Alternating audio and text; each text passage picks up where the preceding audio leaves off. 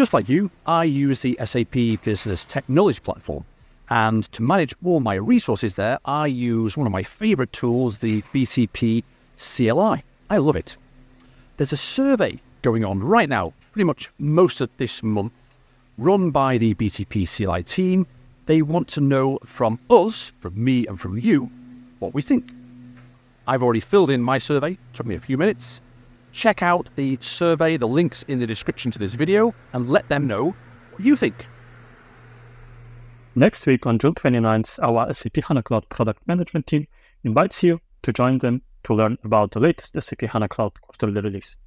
SAP experts will discuss the newest updates in various areas, including multimodal data processing, SAP HANA deployment infrastructure and database development, and the data lake.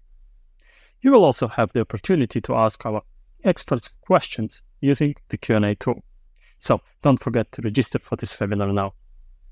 Speaking of SAP HANA, I would like to remind you about the OpenSAP course using the optimizer for SQLScript programming in SAP HANA, which is currently underway. In this course, you can discover the general analysis strategy for optimizing SQLScript performance, explore supportability features, and review case studies. Furthermore, if you are a regular attendee of OpenSAP courses and have completed the recent Introduction to SAP DataSphere course, I would like to remind you about a perfect opportunity to apply your new skills.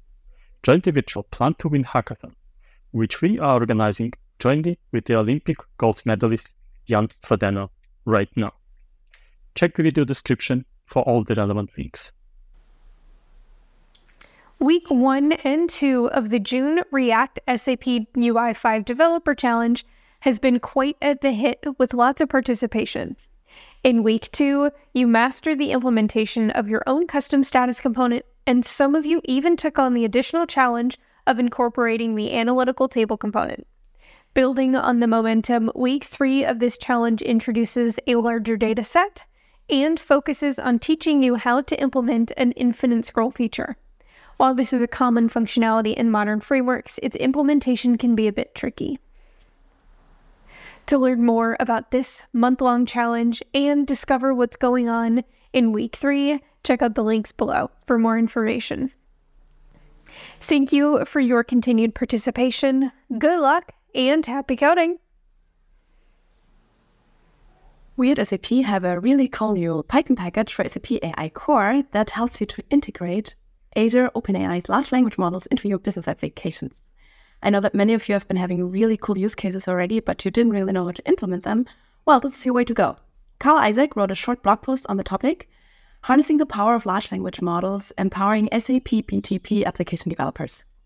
On that blog post, he tells you how to get started, uh, what the benefits are, and he also gives a little sneak peek on future upgrades of that package. For example, including uh, the personalization of large language models that are available with your own dataset. I, for one, am very excited and can't wait to get started. Let me know what you think. Hey, everybody. Josh Bentley, Developer Advocate. I'm joining you today from our beautiful SAP labs in the office. Bobblehead Josh also made the trip with me, and he's enjoying not only being here in India, but helping to set up our new developer advocates for this region. Please, if you're watching this YouTube channel, SAP Developer News, subscribe and make sure you get alerts because as new items come out from the team here in India, you'll get to meet all the new colleagues that are joining the team. Now, on to today's news. As you can see, I'm standing in a beautiful atrium and there's a boat next to me.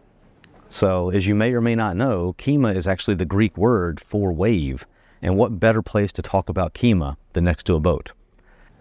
I have a lot of Kyma items to discuss with you today that you may have missed over the last few weeks.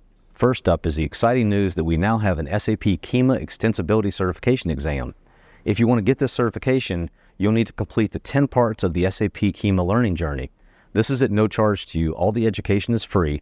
But if your organization has not subscribed and purchased exam attempts, then you'll need to buy some of those so you can take the exam.